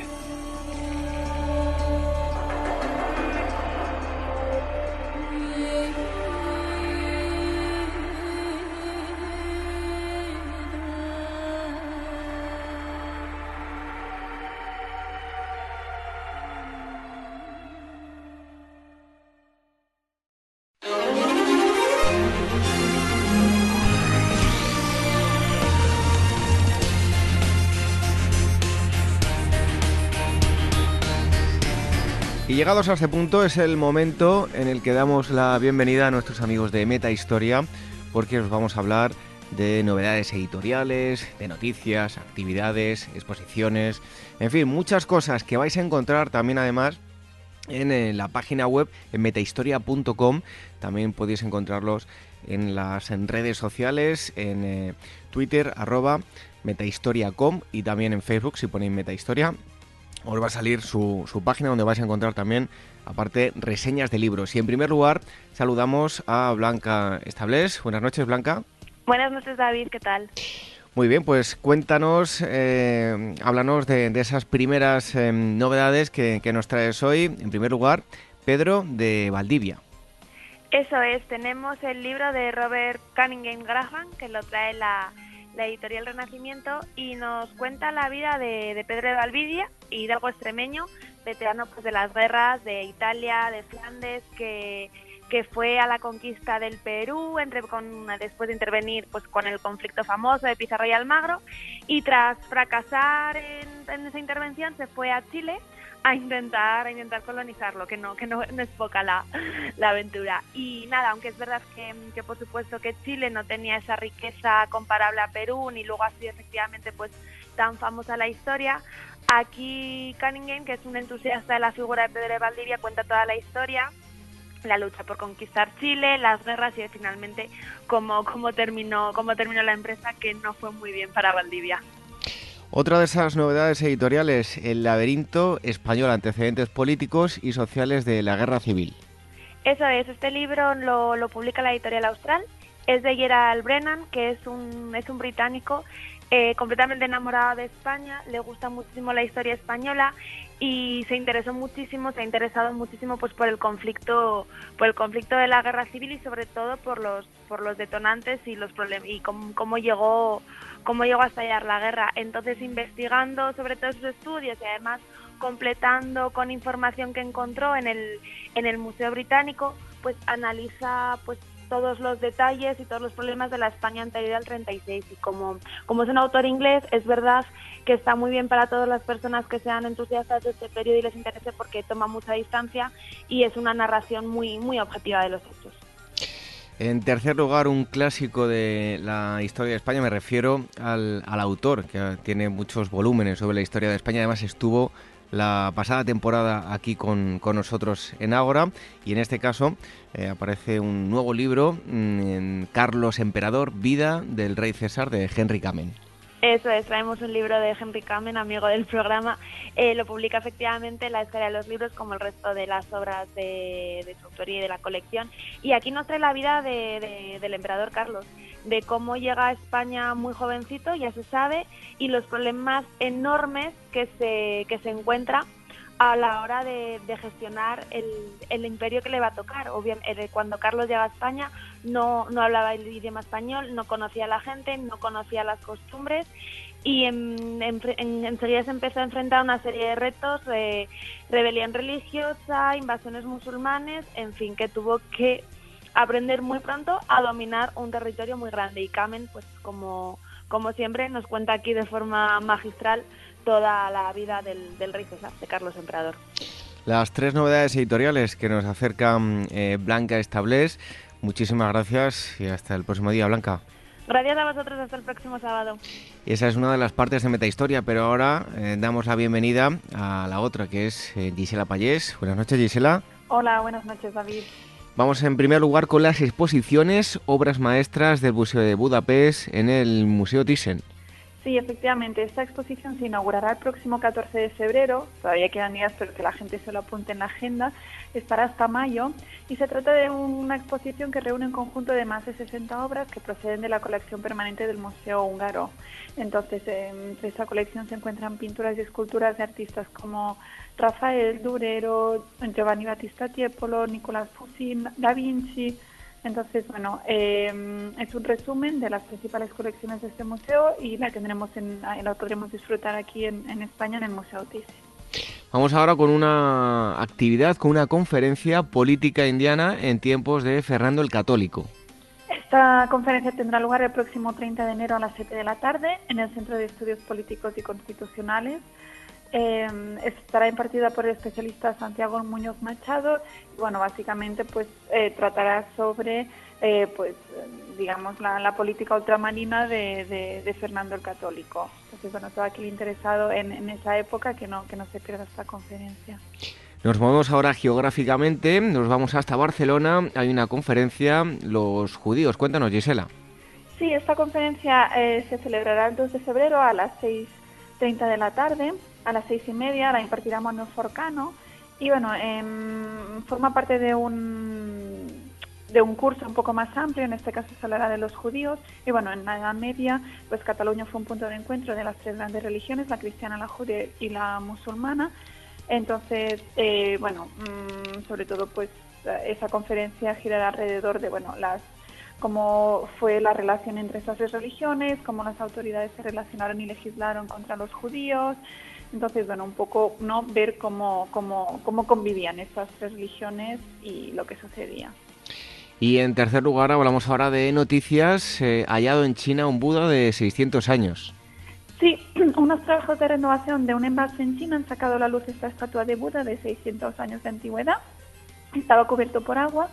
Los arqueólogos creen que pertenece a la dinastía Ming y, se encontró pues el pasado diciembre, fue un, vecino de, la provincia de Jiangxi y el hallazgo pues ha traído muchos turistas, muchos lugareños, la estatua mide como unos 3,8 metros de altura, se encuentra en la intersección entre dos ríos y el agua también ha dejado ver lo que es la base de un pasillo de un templo, por lo que un equipo de arqueólogos submarinos están examinando estos descubrimientos y trabajando también en un plan para preservar ¿no? esos hallazgos que, han, que, se han descubierto por el nivel del agua que ha bajado. Y otra noticia, el ADN delata en Canarias el primer cementerio de esclavos del Atlántico. Efectivamente, 14 hombres y mujeres fueron enterrados en el siglo XVI en Gran Canaria. Eh, en unos inicios se cree que, bueno, con unos ritos curiosos, extraños, que no, que no se, no sabía, no se sabía por qué. Y bueno, se ha determinado, eh, ocho investigadores han determinado que se trataba de un enterramiento de esclavos. De varias razas. Ha sido una investigación pues entre Estados Unidos, Reino Unido, Perú y, eh, y España y estos resultados se han publicado recientemente pues en, en, el American Journal of Physical Anthropology, una necrópolis que se halló en 2009 y ahora pues están saliendo todos los resultados de las investigaciones y estos investigadores afirman que es el cementerio de esclavos más antiguo del mundo atlántico, el antecedente más antiguo del que se tiene constancia. Entonces los eh, científicos han revelado que la mayoría de, estos esclavos murieron jóvenes, en, alrededor de los años de la veintena, con muchas lesiones en la columna que sugieren que realizaban trabajos muy duros y son pues los mismos, las mismas lesiones que se han documentado pues en plantaciones de caña de azúcar de Carolina del Sur, de Surinam y Barbados, también zonas ¿no? de, de enclaves pues con, con esclavos. Pues aquí lo habéis tenido, las eh, novedades de libros, las eh, actividades, eh, también las noticias, las conferencias, exposiciones, todo ello siempre nos lo acercan nuestros amigos de Meta Historia. Hoy hemos estado hablando en primer lugar con Blanca Estables y también con Gisela Payés. Ahora mismo tenéis más información en su web, metahistoria.com, si queréis estar informado de todo lo que se mueve en torno a la eh, historia, a la cultura y también eh, a través de las redes sociales, eh, Twitter, arroba eh, metahistoria.com y también en Facebook ponéis Metahistoria y ahí os, os, sale su página donde vais a encontrar también más información y reseñas de libros. Así que Gisela Payés, hasta la próxima semana. Hasta la próxima, David. Gracias.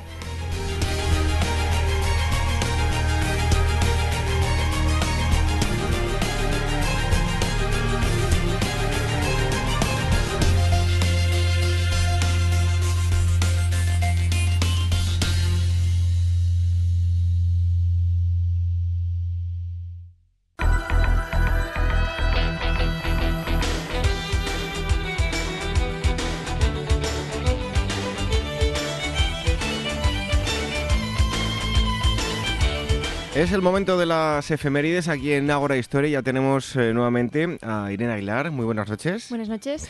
Pues vamos a comenzar con eh, el 28 de enero de 1917 en San Francisco, en California. Comienzan a circular tranvías municipales y el 28 de enero de 1912 nace Jackson Pollock, pintor estadounidense. El 28 de enero de 1998 en Saint-Denis, Francia, se inaugura el Stade de France. Y el 28 de enero también, pero del 2009, fallece Billy Powell, músico estadounidense.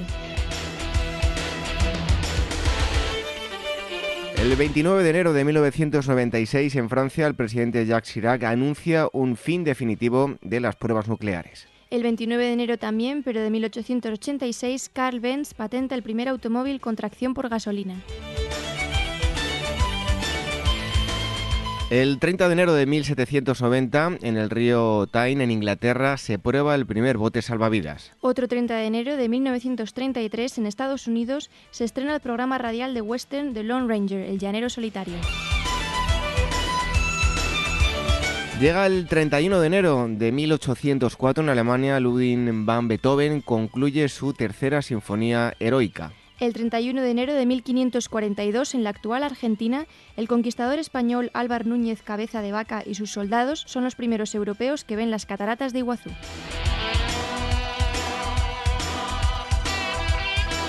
El 1 de febrero de 1771 en Londres se publica la primera edición de la Enciclopedia Británica.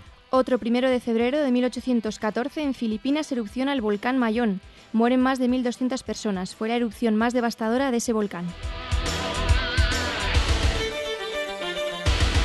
El 2 de febrero de 1536, en el Río de la Plata, el español Pedro de Mendoza funda el puerto Nuestra Señora María del Buen Aire, en donde hoy se encuentra la ciudad de Buenos Aires. 2 de febrero de 1866, en Madrid fracasa un intento de derrocamiento del gobierno unionista.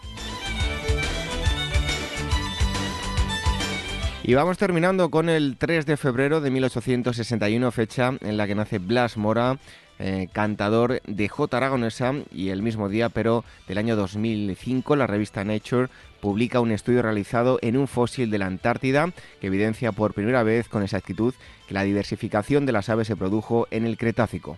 Finalmente, el 3 de febrero de 1803, fallece María Isidra de Guzmán y de la Cerda, maestra española, y ese día, en el año 2000, el ejército ruso toma Grozny, la capital chechena. Pues así vamos terminando las efemérides. Eh, bueno, Irene, parece que mm, el frío nos ha abandonado un poquito, pero llegan las lluvias, ¿eh? Hay que ver. Hay que cambiar una cosa por la otra, está bien. Son los pasos, ¿no? llega la primavera eh, o, esperemos que llegue pronto ya y pues con eso llegan las lluvias. A ver, a ver. Bueno, pues nada, ponerse chubasqueros. Hasta el próximo día.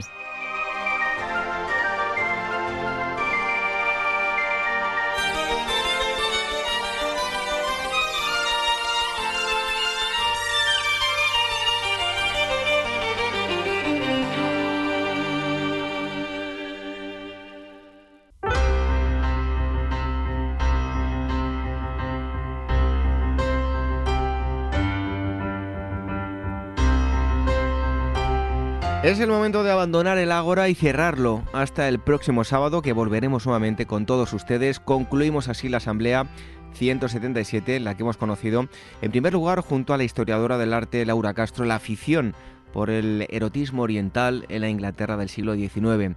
Desde luego que curioso el club eh, Cannibal. También hemos hablado de la vinculación y los eh, similares fines a los que querían llegar dos humanistas como Tomás Moro y Juan Luis Vives, ambos buscadores de la paz en Europa. Y otro de los temas nos ha llevado a conocer una curiosa exposición en la Fundación Espacio de Telefónica, 123 grabando historia del registro sonoro. Y un cuarto bloque que hemos tenido hoy con el periodista Javier Ramos, autor del blog Lugares con Historia, que nos ha dado a conocer la historia y los puntos de interés turístico del Toboso.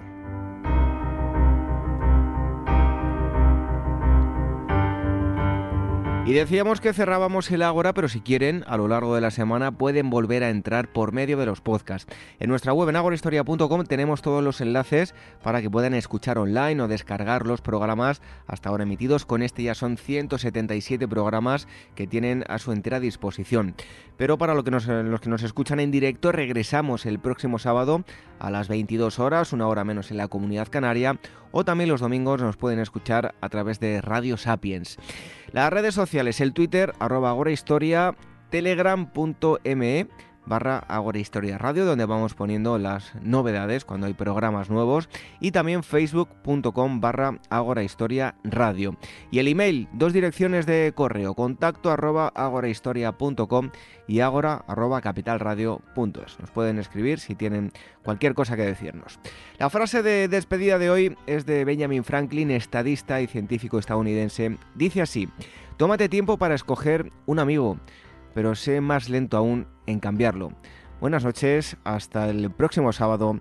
Sean felices.